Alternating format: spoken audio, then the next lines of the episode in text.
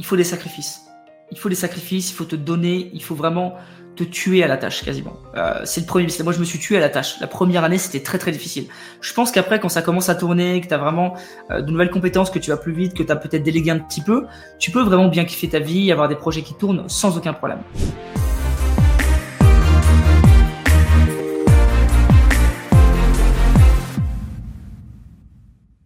Les amis, bienvenue dans une nouvelle interview à la rencontre des gens qui créent l'impossible dans leur vie. Aujourd'hui, on a la chance de rencontrer PE, PE pour les intimes, Pierre Elliott, euh, l'allemand de la chaîne YouTube éponyme, qui totalise un petit peu plus de 120 000 abonnés aujourd'hui. Euh, je crois qu'on est un peu en dessous, 117. 117, 118, dans tous les cas, d'ici là que vous verrez la vidéo, on est à 120 000 abonnés, euh, des millions de vues. Comment ça va, euh, PE T'es en forme aujourd'hui? Bah, ça va super Enzo, merci beaucoup, ça fait plaisir à chaque fois d'échanger avec toi. On l'avait déjà fait euh, sur Twitch, c'était plutôt cool. Le replay d'ailleurs euh, devrait être en ligne au moment où vous regardez cette vidéo. Si vous ne l'avez pas encore vu, allez-y, on mettra un lien dans la description quelque part. On a discuté pendant à peu près deux heures, hein, je crois, avec Roman également de la, de la chaîne Ecom French Touch. Et on a parlé justement de gagner de l'argent sur Internet, de comment est-ce que vous avez construit vos différents business et vos activités. Aujourd'hui, c'est à toi que j'ai envie de, de, de, de m'intéresser, ce qui se passe dans ta tête, quelles décisions tu as prises, comment t'en es arrivé là, les galères, les échecs, les remises en question, mais également les succès, les momentum qui ont marché euh, et les pensées qui t'ont fait avancer et qui t'ont amené aujourd'hui à la création d'une startup. On en parlera certainement euh, après avec le lancement de, de Skill qui est en train d'être d'être fait euh, en ce moment. Mais avant tout ça, euh, Pierre Elliott, T'étais comment quand t'étais gosse? C'est une excellente question. Euh, c'est une très très bonne question. Et euh, alors moi j'étais plutôt euh, un garçon qui était extrêmement comment dire extrêmement vif, tout le temps en train de, de courir partout, tout petit, tout petit. C'est le mec le plus petit de la classe. le mec limite qu'on aime qu'on aime bien embêter, tu sais. le mec, on l'embête un petit peu, c'est gentil, tu vois, mais, mais on l'embête. Et très rapidement, euh, en fait, j'ai sauté une classe très très jeune, j'ai sauté le CE2, je crois, un peu la classe inutile, tu vois, mmh. euh, parce que, bon, selon des, des, des critères hein, qui sont pas forcément justifiés, il m'avait fait sauter une classe, euh, et du coup, je me suis retrouvé à être encore plus petit dans la classe, vraiment le minus, quoi, euh, et un peu, un peu, un peu la victime à côté de ça. Donc, euh, alors je, je vais pas du tout jouer la carte hein, du, du, mec qui a une vie difficile, c'est parce que c'est pas du tout le cas. J'ai pas eu euh, une enfance euh, où j'ai vécu sous les ponts, où j'avais pas d'argent, c'est pas le cas. Mais ma famille avait une vie vraiment très correcte. Mon père, il a un bon job, etc. Donc, j'ai jamais été dans le besoin. par contre, c'est vrai que l'enfance, il, y a pu y avoir quelques moments un peu compliqués de par justement ce, ce, cette période où j'étais un peu le, le, milieu de la classe. et c'est vrai que quand j'étais petit, bah, je pense que j'avais beaucoup de rêves. Euh, et c'est vrai que quand on grandit, ces rêves, on les perd un peu en chemin. Mmh. Euh, ou alors ils changent, ils, se modifient. Euh, mais on, on, a tous un peu les, des, des, rêves assez similaires. Quand on est petit, moi je voulais être footballeur professionnel. Euh, voilà, alors j'ai vite compris hein, à 12 ans que j'avais pas le level. Hein, euh, quand, quand j'allais sur le terrain et que je me prenais un coup d'épaule et que je me retrouvais par terre, euh, vu ma taille. Mais je, je, fais pas 1m50, hein, je précise on me voit pas, mais je, je fais quand même 1m73 parce que là c'est vrai qu'on dirait que j'appuie dessus. Mais, mais voilà, c'était compliqué. Mais c'est vrai qu'ensuite, euh, bah, j'ai eu une vie en fait plutôt normale, c'est-à-dire quand j'étais petit vraiment, euh, un parcours très classique. On m'a dit voilà, il faut que tu fasses de bonnes études. Euh, donc j'ai été à l'école. En plus, j'ai sauté une classe, donc tout le monde pensait que j'allais faire des études extraordinaires. Enfin, mes parents comptaient euh, quand même pas mal dessus. Euh, je me suis orienté vers une filière classique S, voilà, parce que euh, en fait, le, le, le truc, c'est que je savais pas du tout quoi, ce que je voulais faire, mmh. hormis les petits rêves de gosse que que, que t'abandonnes hein, malheureusement assez rapidement dans, dans la plupart des cas. Et donc, mis à part pas... footballeur pro, tu voulais faire quoi? Ben justement, j'en avais vraiment aucune idée. Euh, tu sais, tu rentres parfois dans des délires aussi. Tu as des périodes. À un moment, tu dis putain, je vais être une rockstar, je vais être chanteur. Euh, à un moment, tu veux être tennisman. Euh... Je t'aurais tellement imaginé dans un groupe de dans un groupe de punk rock. Non, c'était ça ton objectif? Ouais, c'est ça, ouais, exactement. Avec le, la crête et tout rose, c'était mon rêve. Euh, non, mais mais tu vois, tu, on a tous des périodes un peu comme ça dans notre enfance, je pense. Mmh. Pas, peut-être un moment. Euh, à un moment, j'ai peut-être même voulu devenir DJ, tu vois, des, des choses comme ça. C'est, t'as, as toujours un moment comme ça. Euh, ça dépend des gens. Hein. Il y en a qui veulent être pâtissier. Bon, là, tu vois, il y a vraiment des, des, ça dépend de ta passion aussi quand t'es petit. Et moi, j'avais vraiment, vraiment ce côté-là un peu. Euh... Il y a des, toujours un côté quand même euh, réussite qui rentrait en, en, compte en ligne de mire. Ouais. Un côté ambitieux parce que c'est toujours quelque chose, euh, tu vois, de pas, pas d'impossible, il y a rien qui est impossible, mais de, de très poussé à chaque fois. Euh, c'était pas juste, euh, je veux euh, aider les personnes âgées, je veux être électricien, qui, qui c'est génial, mais c'est c'est quand même beaucoup plus simple d'accès. Euh, il y a des personnes, ce sont leurs rêves et, et c'est très bien. Et moi, j'étais toujours un peu dans l'excès euh, et c'était pas forcément volontaire. Hein, c'est ce que je disais autour de moi. Et un truc qui est assez marrant et que ma famille me raconte souvent, c'est euh, quand j'avais 13-14 ans, euh, aux réunions de famille, alors après, on le prend comme on le veut. Hein. Mais, mais je disais souvent euh, à ma famille que j'allais être millionnaire. C'était sûr que j'allais être millionnaire. Alors que j'avais 13-14 ans, tu vois. Mmh. Et, et, on est quand même assez jeune pour avoir ce, savoir ce que c'est en fait millionnaire. Ça représente quoi? Est-ce que c'est facilement atteignable? J'en avais aucune idée, mais je disais ça. Mmh. Donc il y a toujours ce côté un peu, un peu là. Qu'est-ce que ça dégageait Euh, selon toi à ce moment-là? Qu'est-ce que ça représentait Pourquoi tu avais envie d'être millionnaire? Ben, je pense qu'il y avait justement toujours ce côté d'am- d'ambition. En fait, pour moi, je pense que ce qui faisait que je disais ça, c'est que je savais au fond de moi que je voulais faire quelque chose de grand, et du coup, j'arrivais du, j'avais du mal à l'exprimer cette grandeur. Et, Mmh. et le seul moyen que j'ai trouvé d'exprimer, c'était la valeur monétaire. Parce qu'on peut pas dire, euh, oh, j'ai, tu vois, quand t'as 13 ans, tu vas pas dire, euh, un jour j'aurai 10 000 salariés. Tu vois, Mm. c'est, c'est, c'est, c'est- ça va rien dire. Donc c'était toujours dans, dans ce côté monétaire euh, qui- me permettait à moi en fait de me projeter. Je pense quand j'étais petit, de me dire, ok, si j'ai un million, dans ma tête j'aurais réussi. Alors aujourd'hui, ça a changé évidemment mon état d'esprit, on en parlera, mais euh, à l'époque c'était ça, tu vois. Je me disais, ok, je veux réussir, donc mon rêve c'est faire un million.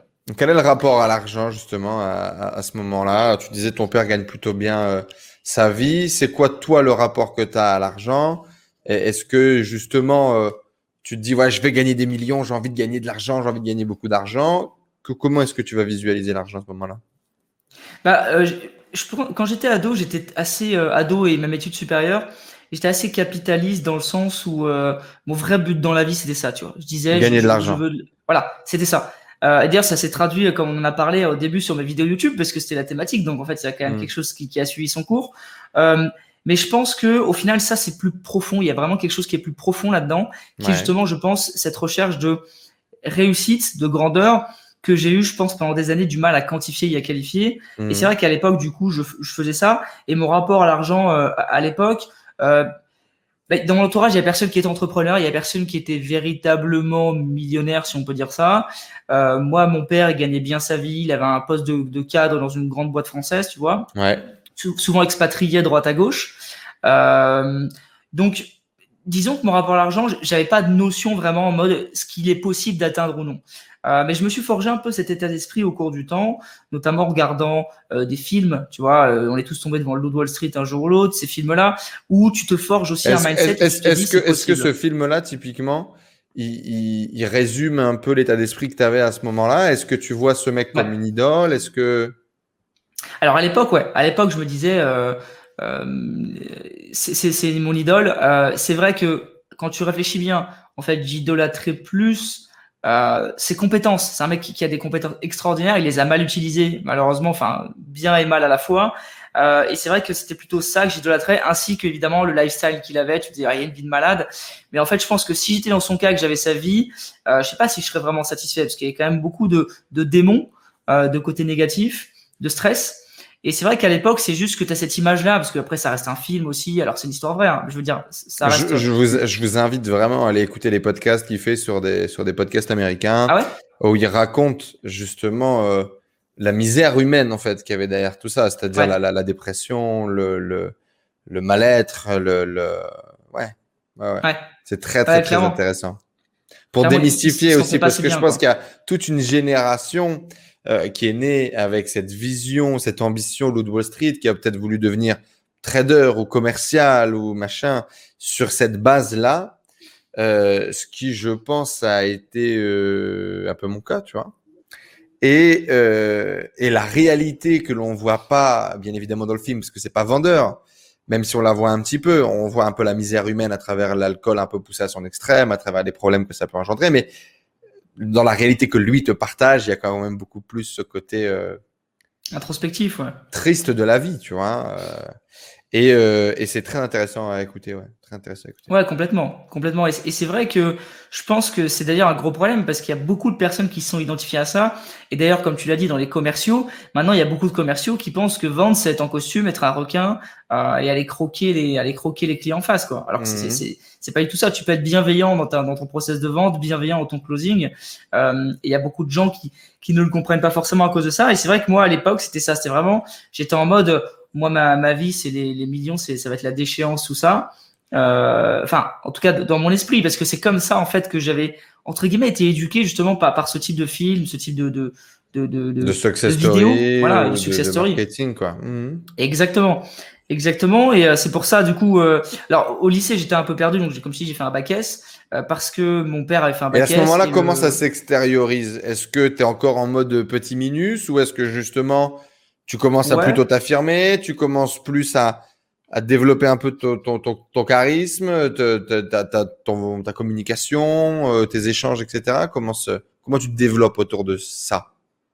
Bah, alors j'étais euh, plus grand quand même heureusement, euh, mais, mais en fait j'ai grandi assez tard, c'est-à-dire que moi j'ai grandi plutôt en seconde première, donc c'est-à-dire j'ai mmh rattrapé je suis pas non plus un mètre, un mètre 60, ça, ça aurait été flippant. Mais, euh, enfin, en tout cas, pour moi, je veux dire, je l'aurais. Big up à tous les frérots qui font un mètre 60.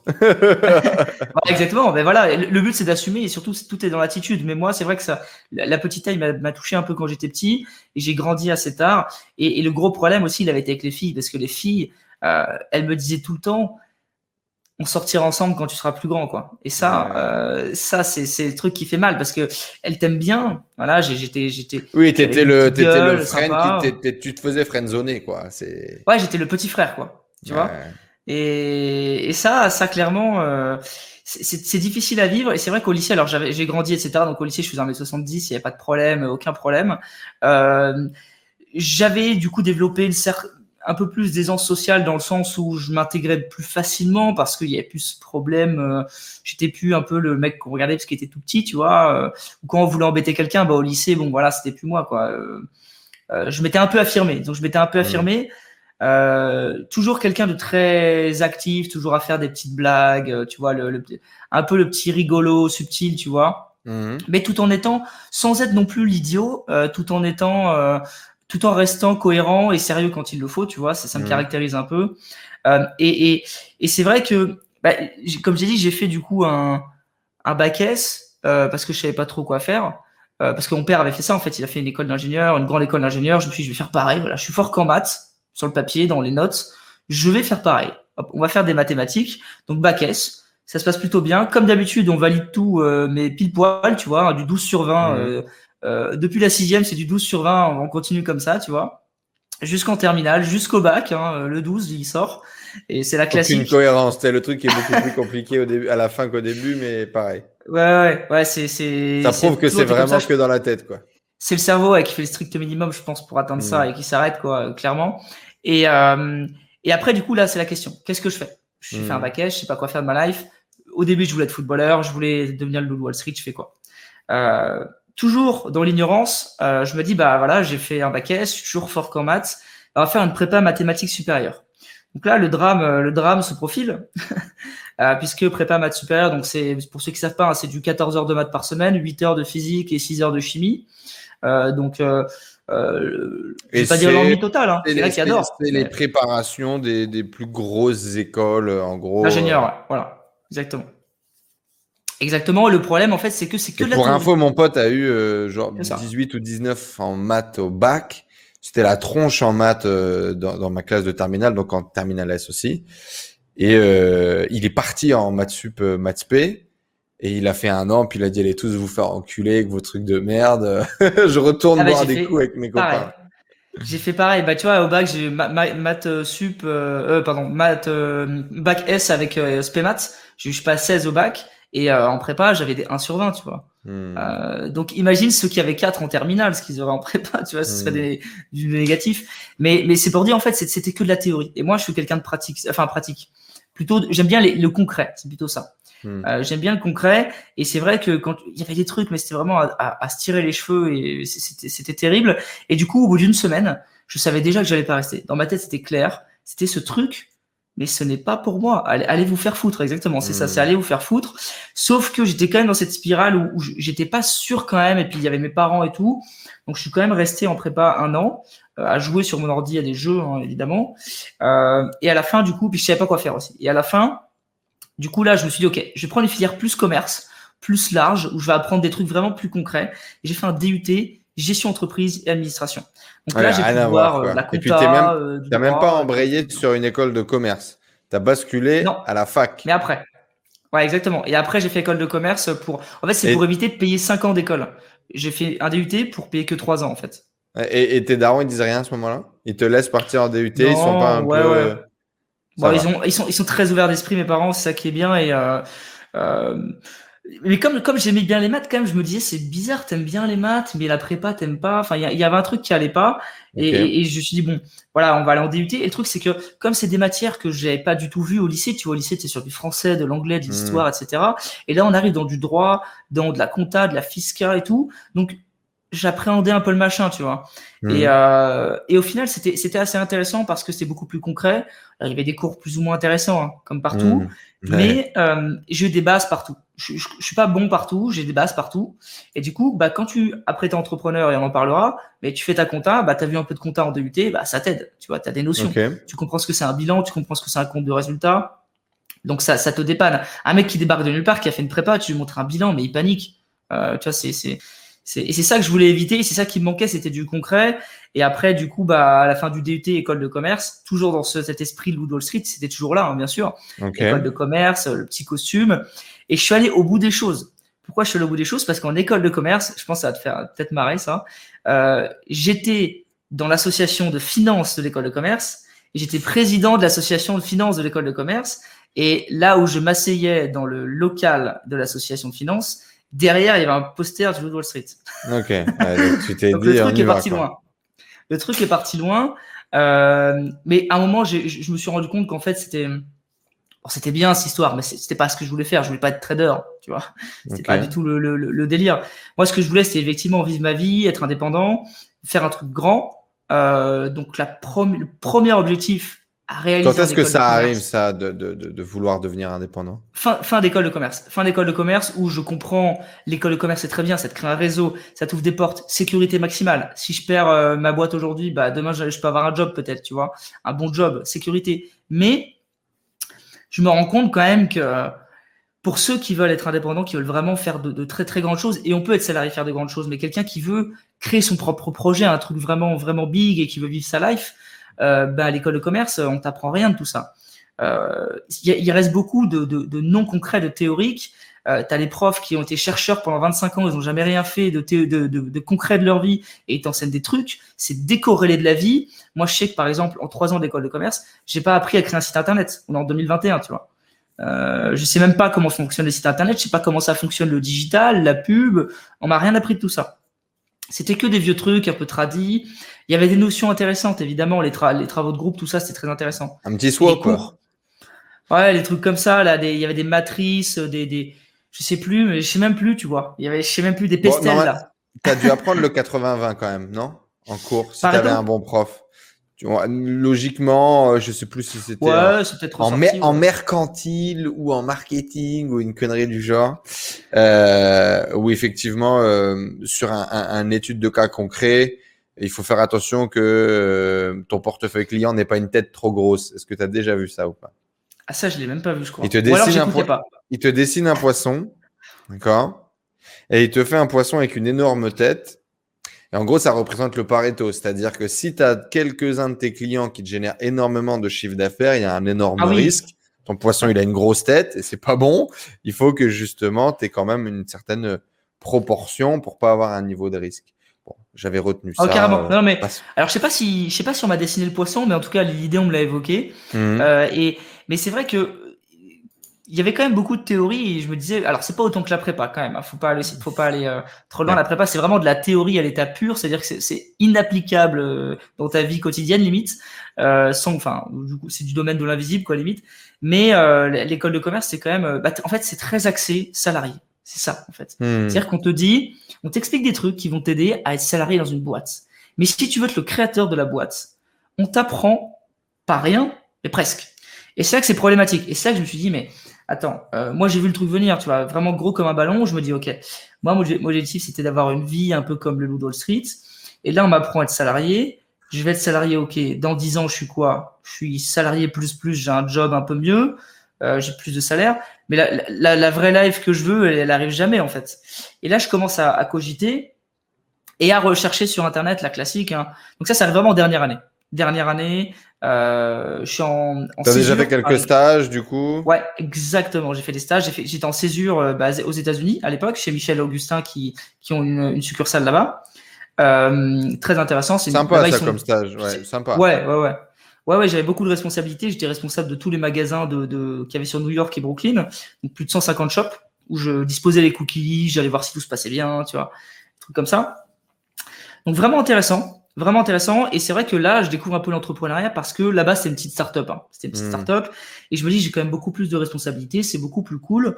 Euh, mais il y a toujours ce truc en mode, euh, j'ai toujours quand même des comptes à rendre euh, à quelqu'un.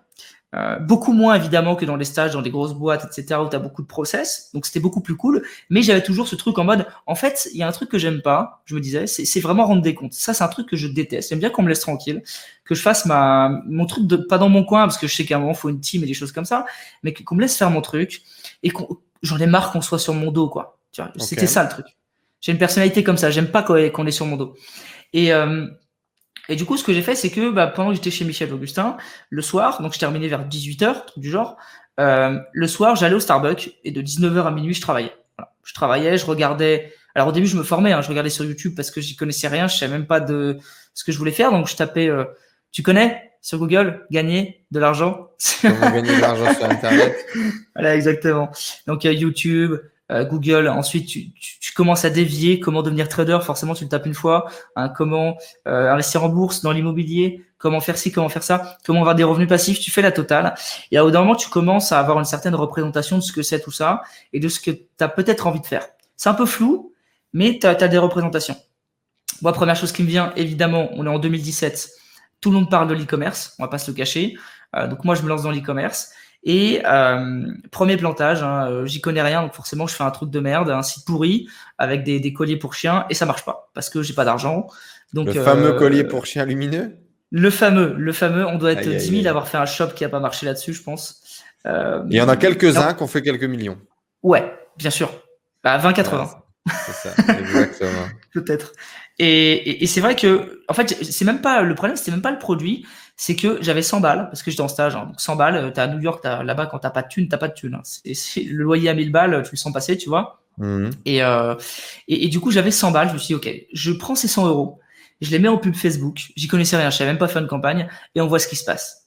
Et, et, et bah, j'ai perdu les 100 euros et mes pubs, mais c'était d'une immondité. Je les ai re-regardées après, mais je me suis dit, mais en fait, c'est c'est pas possible de faire des pubs comme ça, quoi. c'est normal que ça marchait pas, quoi.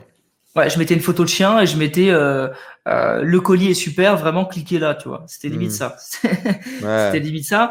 Et, et, et, là, échec. Donc forcément, tu as un shop euh, avec 80 produits dessus, euh, mais t'as pas de trafic, bah t'arrêtes. T'as pas d'argent, t'as pas de trafic, t'arrêtes. Ou alors tu fais du SEO, mais tu passes 10 ans, il faut des compétences. Donc c'était mort. Je lance un blog après parce que je commence à regarder aussi beaucoup de vidéos sur les blogs. Je, je voyais revenus passifs et tout. Donc là, j'ai quand même appris des compétences. Je sais lancer un shop, je sais lancer une campagne Facebook, même si elle est ratée, je vois un peu. Je sais lancer un blog, important aussi. Euh, sauf que le blog, une fois qu'il est lancé, je me dis, mais en fait, je déteste écrire. Et euh, alors, sauf les mails, ça va, mais je savais pas à l'époque, mais les, les, articles, je déteste. Et euh, en plus de ça, je sais pas quoi dire. Je sais pas quoi dire, donc bah forcément, je m'arrête aussi. Donc deux échecs. Alors c'est pas des échecs où j'ai perdu 100 000 balles, hein, mais ça reste des échecs parce que tu perds du temps. Et le temps, c'est quand même le truc le plus important. Et tu te décourages pas à ce moment-là? Tu te dis pas, ouais, non, c'est pas pour moi, ça marche pas. Un peu. Un peu. En fait, alors, il n'y a pas que ça, il y a aussi le fait de se dire, mais en fait, je suis un gland parce que je lance des trucs que je finis pas. Qu'est-ce qui m'arrive, tu vois, en mode, qu'est-ce qui mmh. m'arrive? Est-ce que c'est vraiment ce que je veux? Est-ce que c'est vraiment ce dont j'ai besoin parce que je lance et que je continue pas? Il y a une perte de motivation, tu vois. Je me dis, mais en fait, ça se trouve, c'est pas pour moi, je vais retourner salarié, tu vois. Euh, donc, euh, c'est ça qui fait le plus mal, en fait. C'est même pas le fait de, de se dire que j'ai pas les capacités parce que ça, je, je savais quand même. J'étais très confiant. Je me dis, voilà, si je veux quelque chose, je vais y arriver. Mais à un moment, je me suis dit, mais en fait, c'est peut-être pas ça qui me correspond. Et c'est ça mmh. qui fait mal, c'est de se dire, en fait, ça se trouve, je m'imagine une vie qui est en fait pas pour moi. Et, et là, c'est compliqué parce que tu te remets en question, etc. Et surtout, après, c'est qui les influenceurs à ce moment-là que tu suis et qui définissent justement euh, cette vie que tu as envie de te créer? Alors, euh, ce que je, alors, pour dire ce que je regardais en toute transparence au tout début quand je me suis lancé, euh, je n'ai pas de mal à le dire, hein, c'était, c'était Théophile Lier, parce que c'était vraiment celui qui, qui, prédominait en 2017 sur YouTube, il était partout. Euh, il y avait aussi Léo Guillot sur le dropshipping, les colliers pour chiens, forcément. Il y avait Sphinx aussi, Jean-Luc Monteagudo. Euh, mais après, mes plus grosses inspirations n'étaient pas forcément françaises. Là, c'est juste que je me nourrissais de contenu euh, en français parce que c'est plus simple aussi, etc. Et c'était intéressant, ça restait très intéressant parce que aussi pour se projeter, pour se dire que c'est possible en France, je regardais les personnes en français. Euh, sinon, en Angleterre, tu sais que Sphinx s'est lancé dans la musique? Ouais, bien sûr. Il m'a écrit l'autre jour, on a parlé vite fait. Ouais, ouais, mm. ouais. Ouais, j'ai vu, il s'appelle Parfait, ouais. Ouais, Très cool. Ouais, ouais, il, est très, il a l'air très sympa. Euh, et, et c'est vrai que je regardais aussi en Angleterre un mec qui s'appelait, alors c'est un russe, Andrei Kreisberg, qui lui avait lancé une boutique eBay. Il n'est pas très connu, mais il a fait plusieurs millions sur, sur eBay. Euh, donc je regardais lui parce que ça m'intéressait, c'est du e-commerce. Et par contre, le summum, c'était euh, du Gary Vee. Quoi. À l'époque, je me souviens, j'allais à, euh, je crois que c'est Barnes Noble aux États-Unis, un truc comme ça. Mhm. J'allais acheter mon petit magazine entrepreneur avec la tête de Gary Vee dessus et j'étais content. Euh, il y avait aussi du Grand Cardone, hein, tout ça, c'était c'était mes, mes, grosses inspirations, c'est les plus grosses, voilà, euh, de manière générale. Gary, ça est toujours. Gary, c'est vraiment pour moi l'un des plus, l'un des meilleurs dans son dans ce qu'il fait. Qu'est-ce qu'il représente pour toi qui te plaît? Alors il y a plusieurs trucs. Il y a vraiment le là ce ce qui fait que que je m'identifie beaucoup à lui, c'est le côté hustler, c'est-à-dire vraiment le côté en mode. Euh, euh, lui, il a une énorme boîte, mais il l'a pas monté en mode startup. Il l'a vraiment monté euh, en mode je suis un hustler, je travaille jour et nuit, j'en ai rien à foutre et un jour ça va passer, tu vois. Donc il y a ça. Il y a aussi sa forte honnêteté, c'est quelqu'un de très franc, tu vois. il osera, il, pas à te dire les choses. si s'il si, si, y a un truc, tu vois, aussi il pense un truc de toi, je pense qu'il te le dit cash. Il y a ça et aussi le, le voilà la, la, transparence, l'authenticité est très importante et aussi le fait qu'il est vraiment euh, c'est un mec qui a tout compris au niveau du personal branding. Bon, je pense que c'est probablement le top 3 dans la planète, hein, top, top 3 personal branding. Euh, le mec a tout compris. Euh, il était sur YouTube en 2006 à présenter des bouteilles de vin. Donc euh, quand on est à ce niveau-là, c'est que c'est que que vraiment balèze. Et c'est mhm. ça que j'aime beaucoup. C'est que le mec, il est visionnaire, il a tout compris et il, est, il reste très authentique malgré le succès qu'il a. Et je, suis pas un copieur, donc moi j'ai pas envie d'être comme lui parce que c'est pas forcément moi, on est différents, mais euh, il est inspirant. Ouais, grosse inspiration quoi. Ok. Ouais, exactement. Euh, exactement. Et du coup, ouais, alors je disais exactement ça. Je regardais sur YouTube du coup euh, plutôt en français, Théophile, des, des choses comme ça. Et c'est ça qui m'avait bah, lancé mon blog, c'était plutôt Théophile. La boutique dropshipping, c'était plutôt Léo et Sphinx. Et, et, et, et, je pense que tu vois, il y a des gens, ce qui est assez drôle, c'est qu'il y a des gens aujourd'hui qui disent oui, euh, c'est des personnes qui euh, euh, ont donné de mauvais conseils, par exemple pour, pour Léo. Alors je ne connais pas du tout, hein, mais, mais, on dit ça souvent. Et moi je trouve pas. Je trouve que justement c'est des personnes qui ont aidé les, les gens à se lancer dans l'entrepreneuriat parce que même si tu te craches, euh, ben t'as appris des choses. Et moi, si j'en suis là, c'est aussi grâce à eux. Parce que tu vois, là, je suis en train de lancer Skill par exemple, mais c'est aussi grâce à eux, c'est grâce aux échecs que j'ai eu en dropshipping et pour créer un blog, c'est grâce à ces personnes-là. Donc, euh, mine de rien, euh, tout ce qui est dropshipping, e-commerce et même tout le reste autour, hein, tout, tout, ce qu'on voit sur YouTube, euh, et même moi d'ailleurs les vidéos que je fais aussi, ça crée des entrepreneurs. Parce qu'il y en a peut-être que 2% qui vont créer des projets énormes, mais il y en a. Et ça, ça, ça permet de faire aussi de, de, faire, de faire grossir le, bah, le pays, les entrepreneurs du pays, de la France. Et, c'est quelque chose que je trouve vraiment euh, euh, intéressant à dire et on le dit pas souvent. Donc euh, YouTube est un vivier de création d'entrepreneurs et, et, ça, c'est vraiment extraordinaire. Et alors j'en étais où? J'en étais ouais, sur. Euh, ça t'a motivé ça du coup à, à, à toi aussi euh, faire du contenu et toi aussi repartager ça? Ouais. Bien sûr, parce que c'est vrai que tu vois, euh, comme on en avait parlé hein, sur Twitch, euh, quand on voit certaines vidéos à mes débuts hein, sur comment gagner tant d'argent, etc. C'est vrai que sur le coup, tu peux dire, mais en fait, le mec, il t'apprend plein de stratégies, mais il t'as l'impression, tu peux te dire, il aide personne, tu vois, ou on sait pas qui il aide, qui met ça en place, tu vois. Mais au final, j'ai énormément de retours. Alors évidemment, sur les 5-6 millions de vues de la chaîne, il y a peut-être 1000 retours comme ça, tu vois, maximum. Mais j'ai énormément de retours de personnes qui m'ont dit à gauche, à droite, ah, grâce à tes petites stratégies, j'ai réussi à créer ma boutique e-commerce et avec du trafic Pinterest, tu vois, les trucs un peu qui, tu vois, t'imaginerais même pas, tu vois, les trucs qui sortent de nulle part que j'ai montré dans une vidéo. Euh, et les mecs, en fait, et c'est là où, où, où, c'est vraiment les personnes qui réussissent, que, que, tu, tu vois que c'est eux qui réussissent parce que ils se sont appropriés ce que j'ai raconté. Au lieu de se hmm. dire, il me montre ça, je copie, puis on voit, ils se sont appropriés. J'ai parlé de Pinterest pour un truc, le mec s'est dit, ah, Pinterest, ma boutique e-commerce, tac, tac, tac. Et du coup, ça lui a donné une idée et, il a fait grossir son business comme ça. Et j'en ai plein d'autres dans, mon audience qui ont créé des business comme ça, qui sont en e-commerce, même des, des, plus, des trucs un peu, un peu différents, des agences, des choses comme ça. Hmm. Et euh, je suis extrêmement reconnaissant par rapport à ça parce qu'on ne voit pas forcément, et les personnes nous le disent pas forcément, mais je sais qu'il y en a parce qu'on me l'a déjà dit. Euh, c'est frustrant quand tu es créateur de contenu. Euh, les gens ne te donnent pas suffi... ils, te donnent euh, souvent des feedbacks négatifs. Il n'y a pas de problème dans les commentaires, ça se fait plaisir. Mais les vrais success stories, en, général, tu les entends pas. Moi, j'en ai entendu beaucoup parce que j'ai eu la chance de bah, d'aller rencontrer mon audience, de faire plusieurs de Tours de France, etc. Et donc là, tu as des gens, tu n'as jamais vu son nom quelque part. Tu n'as jamais vu le truc, tu vois. Et il se pointe et dit Ah, super, je te suis depuis 2016. Bon, bah voilà, j'ai construit ça. Euh, voilà ma femme, voilà mes enfants. Euh, voilà le business qu'on a créé. Euh, grâce à toi, quoi, tu vois. ah, t'as changé sa vie, quoi. C'est fou de pouvoir croire qu'on peut changer la vie de quelqu'un, mais en tout cas, tu as eu un impact. Et puis, c'est des gens que tu n'as jamais vus en commentaire, ni sur Facebook, ni sur YouTube, ni nulle part. Et c'est des gens qui sont vraiment appropriés euh, ce que tu as fait, ou l'étincelle, ou l'énergie, ou la méthode, et, et, qui en ont fait quelque chose. Et c'est vrai que c'est un truc assez frustrant quand tu es créateur. Ouais, et puis même tu as aussi des gens qui te copient et qui réussissent. Moi, c'est, moi ça me dérange pas. Hein, quand, quelqu'un débute et qui me copie, moi, tu veux parler, tu veux parler de Romani comme French Touch peut-être, euh, qui a copié ah, complètement euh, ta méthode de YouTube? non, non, pas du tout. non, pas du tout. Je parle plutôt, tu vois, d'une personne. Alors pour le coup, alors pour tous ceux qui n'ont pas vu le live, allez voir le live. C'est une private joke. Ils bossent beaucoup ensemble. Ils ont beaucoup échangé ensemble. Ils ont vraiment grandi ensemble. Qu'il n'y a pas euh, ce problème-là ah entre les deux. Exactement, exactement. Mais c'est plutôt, tu vois, quelqu'un dans mon audience qui va, je sais pas, tu vas copier l'un de mes mails ou des trucs comme ça. Ça, je m'en fous parce que moi, je l'ai fait. Euh, au début, tu copies et ensuite tu t'inspires. Quand tu commences à mmh. vraiment décoller, tu t'inspires parce que forcément tu peux plus copier et puis au bout d'un moment, faut ta vraie patte à toi, tu vois. Mais au début, mmh. tu te cherches, donc euh, euh, donc tu vas copier un peu et c'est normal. Euh, et, et, alors j'en étais aux échecs. on continue par là, hein, si tu veux bien. Vas-y, vas-y, vas-y. C'était donc je regarde sur YouTube, voilà, c'était e-commerce, blog, donc les deux échecs.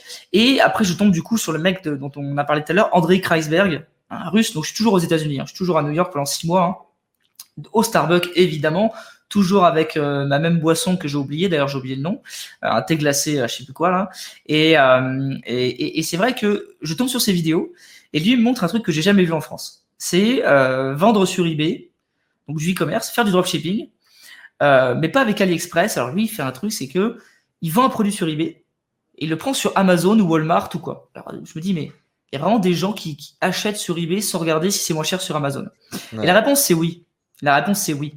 Euh, il y a des différentiels de 15-20% parfois, ce qui est énorme. Et ce mec, il fait ça, il monte ses bah, chiffres. Ce qui, fait, ce qui fait ta marge, en fait. Ouais, c'est ça, c'est ça, exactement. Et, le mec, il monte ses chiffres. Et tu vois que le mec, euh, il a des dashboards. Et je connaissais le dashboard eBay parce que eBay, c'est une plateforme que j'aimais déjà avant. J'affectionnais beaucoup parce qu'il y a des objets de collection, des choses comme ça. Et, c'est vrai que je vois son dashboard et je sais que c'est pas trafiqué. Et je vois un million de ventes, 2 millions de ventes, 3 millions de ventes.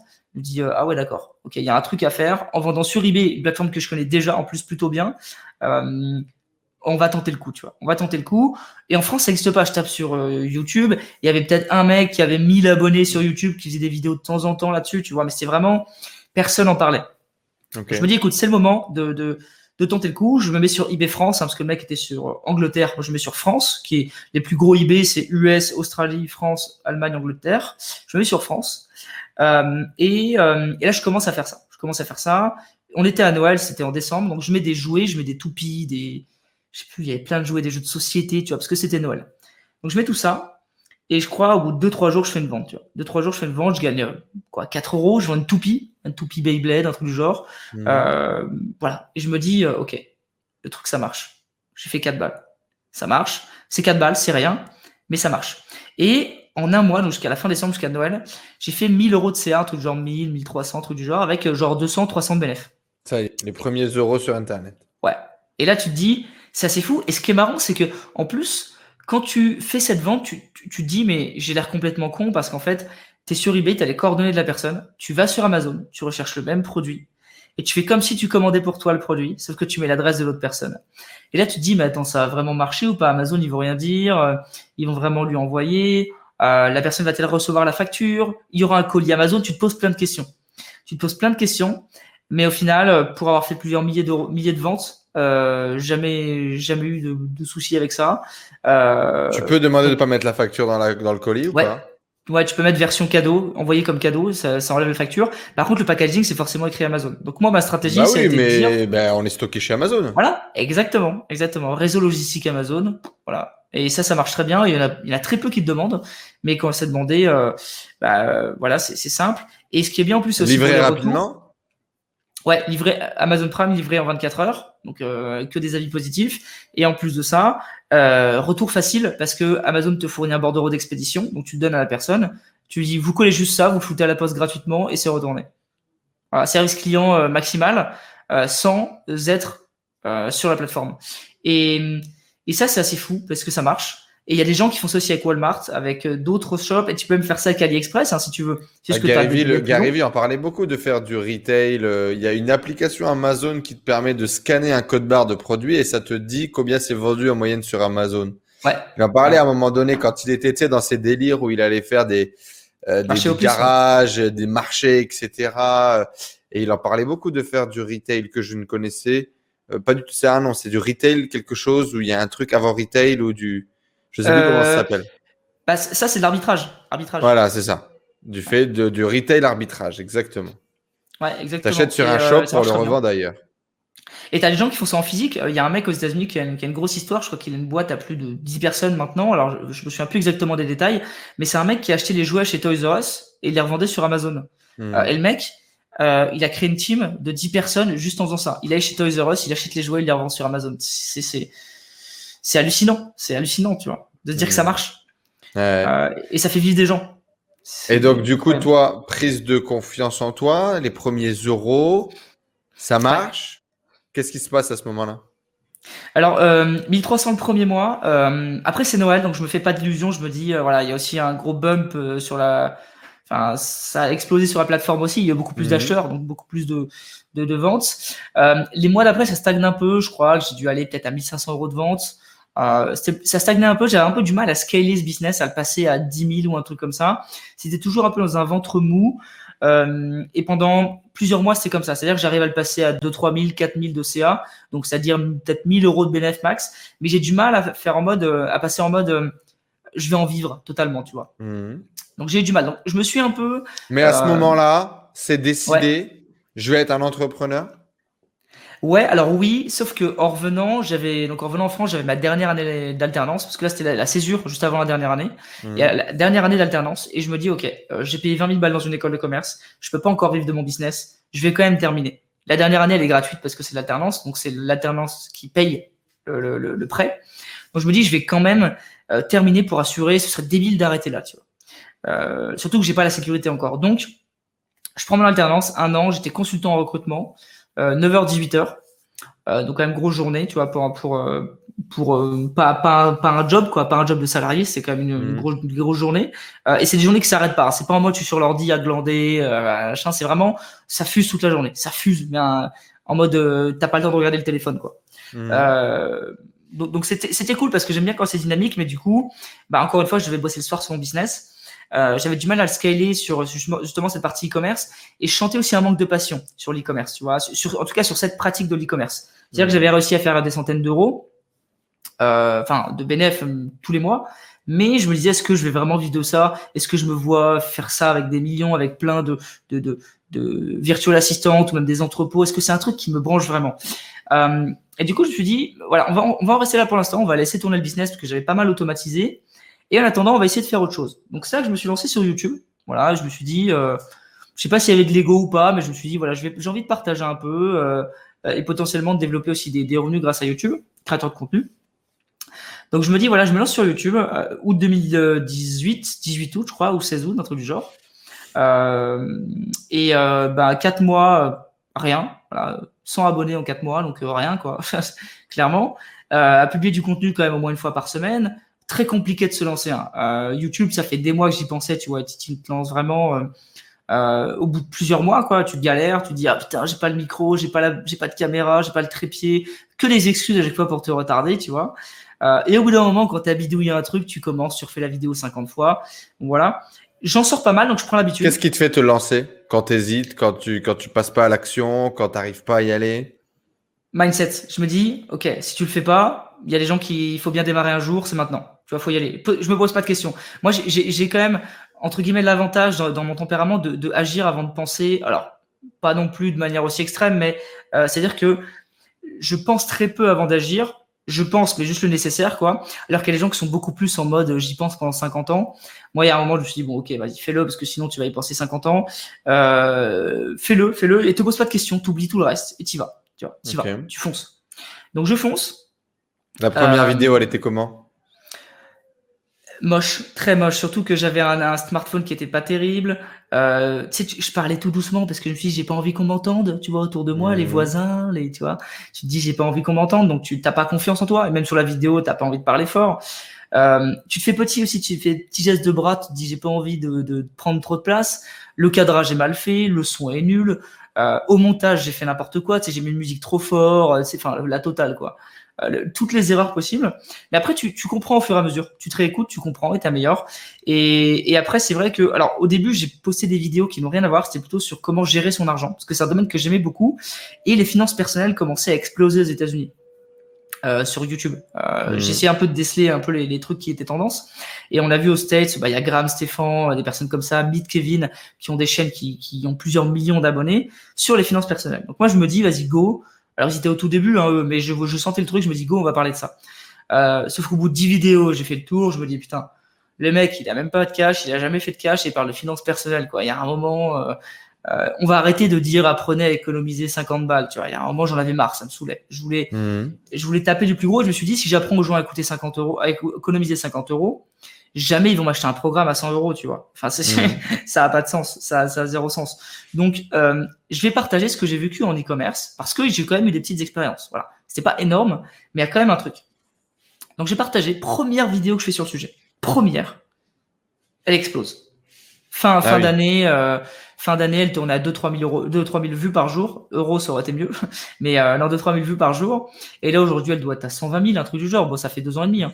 Mais 120 000, euh, et, et l'avantage de ça, alors c'est pas c'est pas seulement les vues, les vues on s'en fout, mais c'est que il y a eu un gros taux d'abonnement justement parce que c'était nouveau. Les gens ils se disaient putain, ils parlent d'un truc nouveau un petit peu. Euh... Alors c'était pas nouveau sur le papier, mais sur YouTube si. Mmh. Et du coup, j'avais j'ai attiré toute cette audience de d'e-commerce qui justement euh, avait un peu raté avec Shopify, etc. le dropshipping, et s'est dit il y a un nouveau truc. Donc je euh, je vais aller voir ce que c'est. Et ça me de l'objet brillant quoi. Hmm. Alors un petit peu, mais aussi une opportunité, et ça a aidé aussi des gens. Mais c'est vrai qu'il y a le syndrome de l'objet brillant, exactement. Euh, et, et, et j'ai pris, peut-être avec cette vidéo, j'ai dû prendre 5000 abonnés, tu vois. 5000 abonnés, et forcément quand tu as des abonnés, tu les nourris, effet boule de neige. Voilà, la prochaine vidéo fait 2000 vues, celle d'après 2000, 2000, 2000, 10 000, 20 000, puis tu vois, après... Euh, Comment tu gères les premières critiques négatives? Très mal. Très très mal. Euh, tu le prends personnellement, euh, tu tes limites, t'insultes la personne qui, qui te fait une critique. Euh, ça, c'est la première étape. Après, quelques mois après, la deuxième étape, c'est euh, plutôt tu te remets en question, tu doutes et en fait, tu t'insultes toi-même. Euh, après, tu arrives à une autre étape où euh, euh, tu supprimes le commentaire. Et maintenant, moi, j'en suis à une étape, c'est soit j'ignore, je m'en fous, mais vraiment, genre, ça me fait rien. Soit je fais une blague. voilà, tout simplement. Donc, ça, c'est la dernière étape, je pense. Comment tu gères ton entourage? Comment tu leur dis, voilà, je fais des vidéos sur YouTube Non, non, à l'époque. Je fais des vidéos sur YouTube. Comment est-ce que tu fais pour faire une vidéo en osant crier ou parler plus fort euh, devant ta caméra? Comment est-ce que tu fais pour commencer un peu à assumer? Ce petit truc secret que tu faisais dans ta chambre C'est très compliqué. Alors, j'étais, j'avais la chance quand même d'avoir mon appart à l'époque je faisais ça dans mon appart, mais bon, il y avait des voisins et même les voisins, ça me faisait peur. Mais moi, ce qui me mmh. faisait le plus peur, c'est les amis qui tombent dessus et qui se foutent de ta gueule, tu vois. Mmh. Euh, et c'est vrai que je l'ai dit à personne. il y avait que ma petite amie euh, qui, qui, était au courant. Euh, sinon, personne savait. Et j'ai eu le malheur un jour, le malheur, attention, de envoyer des messages automatiques sur Instagram avec un bot. Et il y avait un ami qui me suivait. Et il a reçu la vidéo en message privé. Et il s'est dit, mais qu'est-ce que c'est que cette merde tu vois? Donc, euh, et forcément après ça casse la barrière. Bon, il y en a qui se foutent de ta gueule.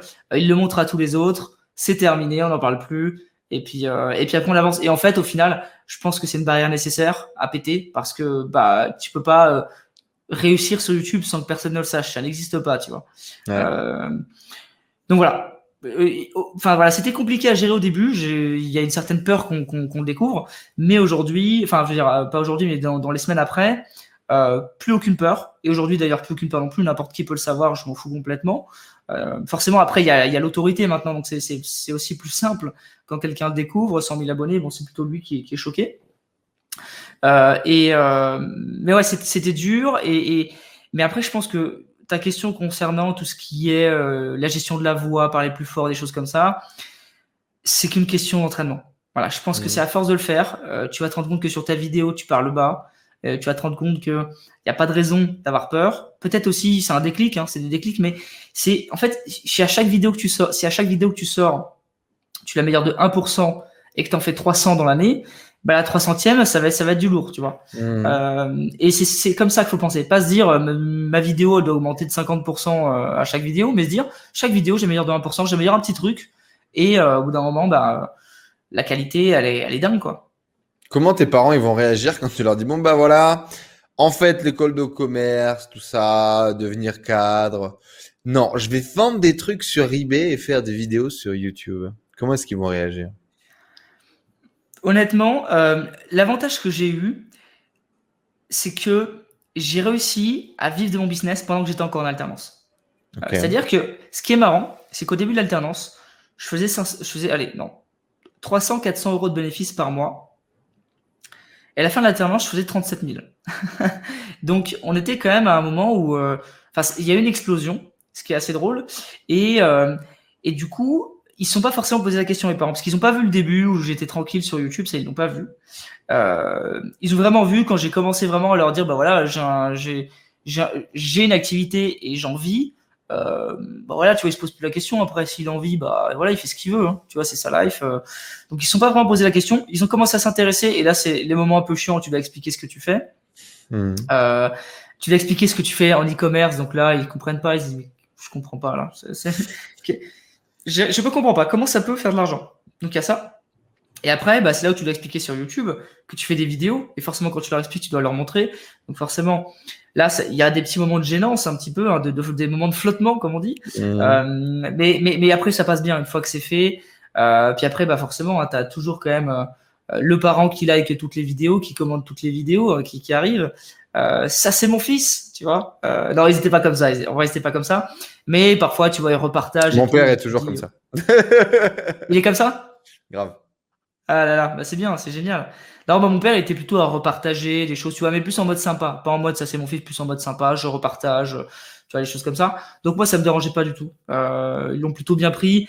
Mais je pense que par contre, si j'avais dû quitter mon job ou mes études pour lancer un business euh, à côté qui n'était pas forcément rentable, ou alors quitter les études, les arrêter avec pour un business rentable, là, il y aura peut-être eu plus de, de freins et de, Flottement.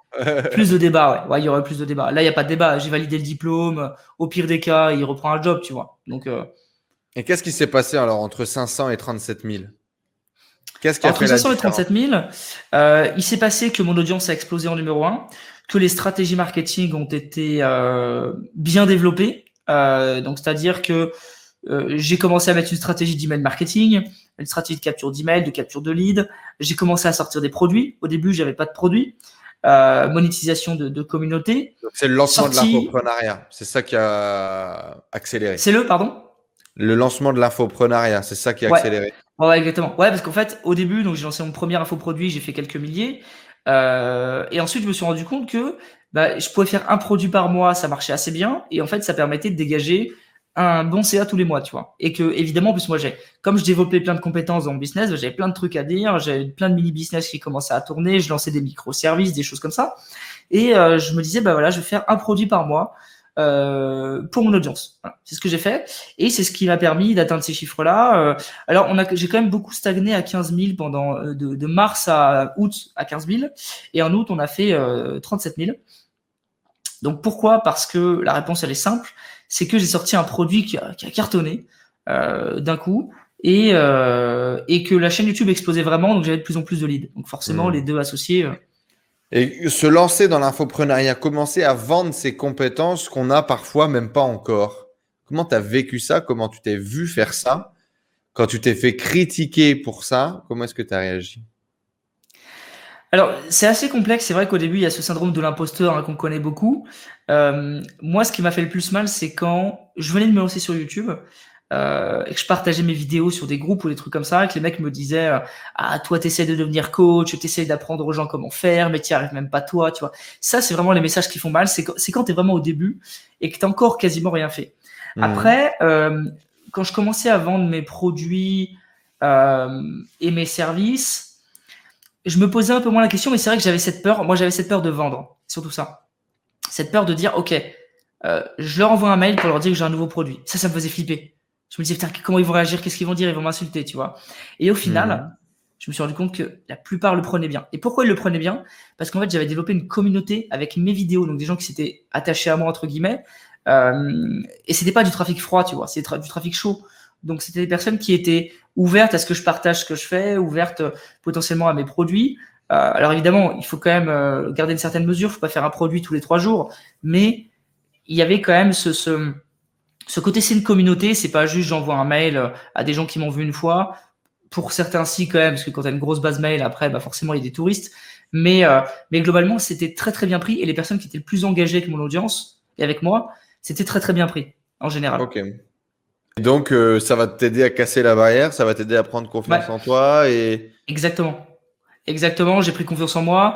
Euh, et surtout, je, je, voyais que beaucoup de personnes parlaient de ce syndrome de l'imposteur, que c'était compliqué à gérer parfois. Et j'avais très bien compris que. Enfin, sur ça, j'ai pas trop eu de problème. C'est-à-dire, je, je, me suis vraiment dit, ce truc-là, je sais que je l'aurai. Il faut juste le passer. Voilà, il faut juste le passer. Euh, et c'est vrai qu'aussi, un autre truc, c'est que moi, je me suis pas forcément spécialisé dans un domaine. C'est-à-dire que je me suis pas dit, euh, je suis copywriter, euh, je suis je ne sais quoi, je suis spécialiste e-commerce, et c'est pour ça, tu as dû le remarquer, que ma chaîne, il n'y a pas que des vidéos sur eBay, parce que je ne voulais surtout pas qu'on me dise je suis un expert eBay. Je ne voulais surtout pas être catégorisé là-dedans. Parce que mhm. oui, j'ai eu un business qui a bien tourné sur eBay, mais je voulais pas qu'on me dise c'est monsieur eBay ou un truc comme ça. Pourquoi? Parce que justement, pour pas qu'il y ait ce syndrome de l'imposteur qui naisse en moi avec, euh, euh, parce que je sais que je, suis pas le meilleur expert eBay. Il y en a d'autres qui sont très bons, euh, mais je voulais pas être cette casquette. Je voulais avoir la casquette du petit hustler qui était chez lui, qui lançait plein de petits business, euh, et qui arrivait à, à, vivre de ça. Tu vois, c'était ça la casquette que je voulais. Et, et, je pense que ça a aidé aussi à pas avoir ce côté imposteur parce que, euh, enfin, ce syndrome, parce que euh, je, je me suis pas mis de casquette tout seul. Tu vois. Et ça m'a aidé. Ça m'a beaucoup aidé euh, d'avoir justement. D'habitude, on dit de se nicher. Moi, je me suis pas niché justement, et et c'est ça qui m'a aidé en fait. Parce que tu pouvais faire ce que tu voulais sans vraiment te prendre au sérieux ou sans te prendre la tête ou sans définir. Euh, Vous pouvez me dire, euh, je suis expert eBay. Bah non, regarde ma dernière vidéo, euh, je parle de Pinterest, il joue le rapport? Tu vois? C'était vraiment ça que je voulais. C'est-à-dire avoir, avoir vraiment une liberté au niveau de mon contenu aussi et pas me dire que je suis coincé dans un contenu. Parce que eBay, au bout de 15 vidéos, j'ai compris le truc venir, tu vois. J'ai vu le truc venir. Je me suis dit, hmm. ah ouais, 15 vidéos, mon audience c'est très eBay. Si j'en fais 50, euh, ça va être très dur de changer après. Je suis mort. Je me suis dit, hmm. voilà, je, je, vais, je vais viser plus large et on vise long terme. Et aujourd'hui, du coup, c'est des millions euh, de vues, des euh, milliers de personnes qui ont suivi tes programmes et tes formations et qui lancent des petits business side hustle comme toi et certains d'autres, des business beaucoup plus ambitieux. Pierre, selon toi, est-ce qu'on est entrepreneur ou est-ce qu'on le devient? C'est une très bonne question.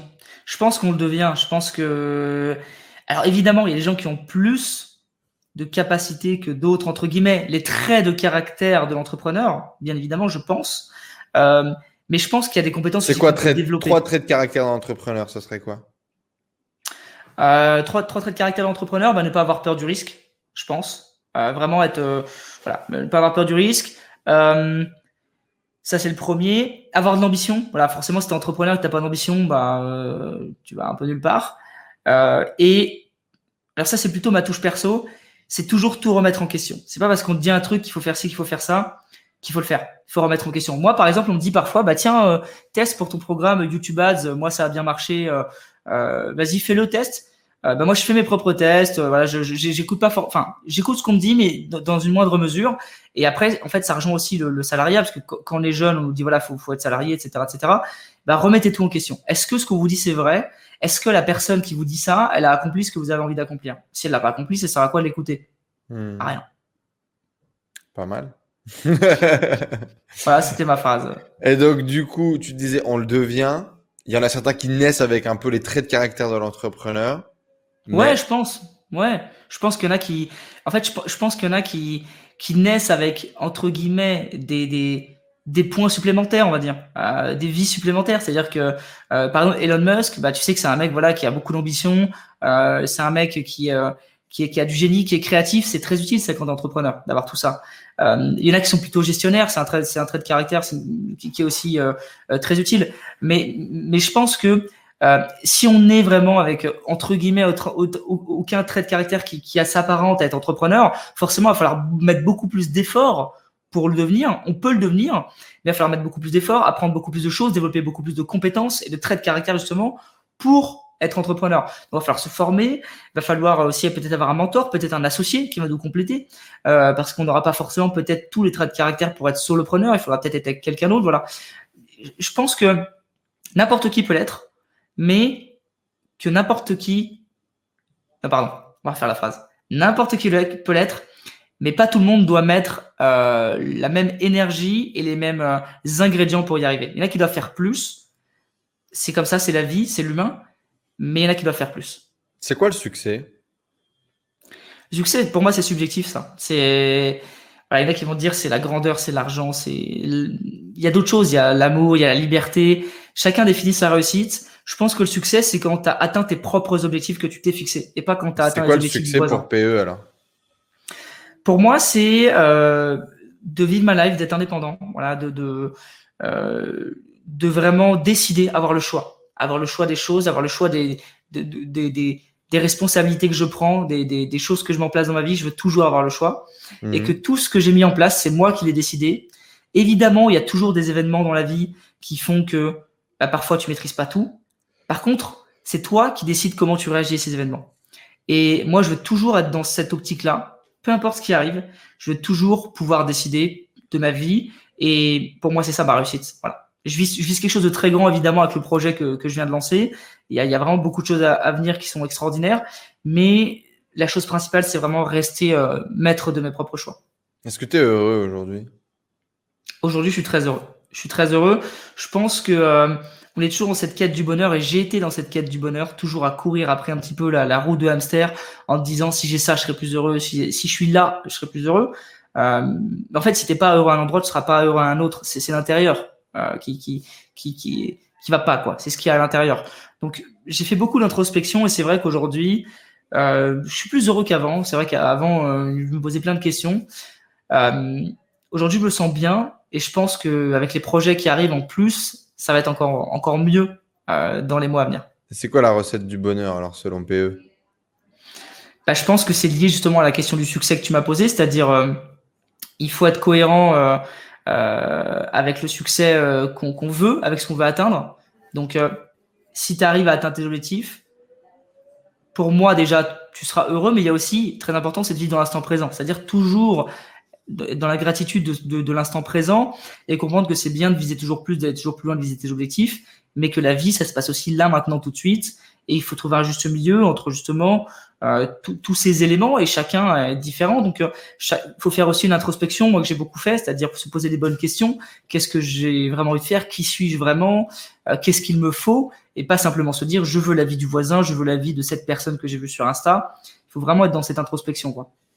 Toi qui étais du coup et qui t'es caractérisé toi-même comme étant un jeune hustler, avant de te laisser partir pour tes prochaines interviews, euh, est-ce qu'aujourd'hui, tu as toujours cette vision de, de, de le succès, c'est difficile, il faut galérer pour réussir, euh, il faut bosser plus dur que, que, que, tout le monde, il faut outwork les gens? C'est quelque chose qui revient beaucoup, notamment chez, chez, chez Gary Vee. Et c'est vraiment cette idée finalement du succès dans la douleur. Est-ce que c'est quelque chose que tu partages ou est-ce que tu penses qu'il est possible d'être heureux, de kiffer sa vie tout en développant des projets? Alors c'est assez marrant parce que je, pense un peu les deux. Je pense un peu les deux, c'est-à-dire que je pense que la première barrière, on n'a rien sans rien. C'est-à-dire que le premier business que tu vas lancer, le premier projet, il faut des sacrifices. Il faut des sacrifices, il faut te donner, il faut vraiment te tuer à la tâche quasiment. Euh, c'est le premier. Moi, je me suis tué à la tâche. La première année, c'était très très difficile. Je pense qu'après, quand ça commence à tourner, que tu as vraiment euh, de nouvelles compétences, que tu vas plus vite, que tu as peut-être délégué un petit peu, tu peux vraiment bien kiffer ta vie, avoir des projets qui tournent sans aucun problème. Par contre, je pense que quand en lancement d'un nouveau projet, donc comme moi actuellement, mais aussi quand j'ai lancé mon, premier projet, je pense qu'il faut te tuer à la tâche. Et malheureusement, il y a beaucoup trop de personnes qui l'ont pas compris euh, parce qu'il y en a qui vont dire work hard, il y en a qui vont dire work smart. Euh, moi, je pense qu'il faut les deux. Il faut travailler intelligemment et travailler dur si tu veux vraiment accomplir de grandes choses. Si tes objectifs sont assez euh, petits, parce qu'il y en a qui ont des petits objectifs, et d'ailleurs, je respecte totalement, mais si par exemple, ton objectif, c'est de gagner 2000 euros par mois avec ton, avec ton, avec ton business, tu peux work hard au, début et après juste mettre en place des automatisations et travailler intelligemment et que ça tombe tout seul, sans aucun problème. Par contre, si tu as de très gros objectifs, je sais pas, que tu veux euh, monter une multinationale, j'en sais rien, euh, bah là forcément, euh, tu peux pas juste y arriver en work smart. Tu vois, à un moment, il va falloir aussi euh, mettre les mains dans le cambouis et passer à la vitesse supérieure et faire des sacrifices. Quoi. Skill, raconte-nous, tu as une minute pour pitcher Skill avant de devoir partir. Allez, la Skill, c'est une plateforme de streaming pour les solopreneurs et indépendants. Une, une, plateforme sur laquelle vous allez retrouver plein de masterclass premium pour apprendre des compétences en une heure top chrono. Aujourd'hui, le problème avec la formation en ligne, c'est que il y en a trop. Il y a une sorte d'overdose de formation en ligne. Il y en a de partout, sur toutes les thématiques, avec des faux experts. La qualité n'est pas forcément bonne. Trop de théorie. L'école, c'est pareil, trop de théorie. Nous, on apprend aux gens des compétences clés pour devenir indépendants, solopreneurs, développer leur propre activité, vivre la vie selon leurs propres règles et tout simplement, ben, vivre leur vie, quoi. Et qui se rendent pas compte à 50 ans qu'ils sont passés à côté de leur vie. Voilà. Nous, c'est vraiment ça, c'est créer une expérience au sein d'une seule plateforme. Tout ça pour le prix d'un abonnement Netflix ou presque. C'est sur un système d'abonnement avec une qualité de production euh, audiovisuelle euh, au top. C'est ce que vous avez lancé il y a quelques jours, quelques semaines. On en est où là? Ouais, exactement. Alors en fait, on a on avait lancé une bêta test euh, en novembre 2020 qui avait plutôt cartonné, donc c'était gratuit pour les bêta testeurs. Là, on a tout refait, etc. Et on a créé nous-mêmes les contenus donc en interne. On a une équipe de tournage avec trois caméras vraiment dignes d'un film. Hein. C'est vraiment Kali chez Kali. Et notre but, c'est vraiment que devant euh, devant ces masterclass, on, on sente comme devant un, film. Donc là, on est passé sur la version 1 de Skill, donc qui est payante, comme tu l'as dit, avec un abonnement. On a lancé ça le 22 avril. Euh, donc il y avait un lancement sur la bêta test au début, juste sur les bêta testeurs, la communauté. On a eu plus de 200 abonnés à la plateforme, donc c'est des abonnés récurrents évidemment.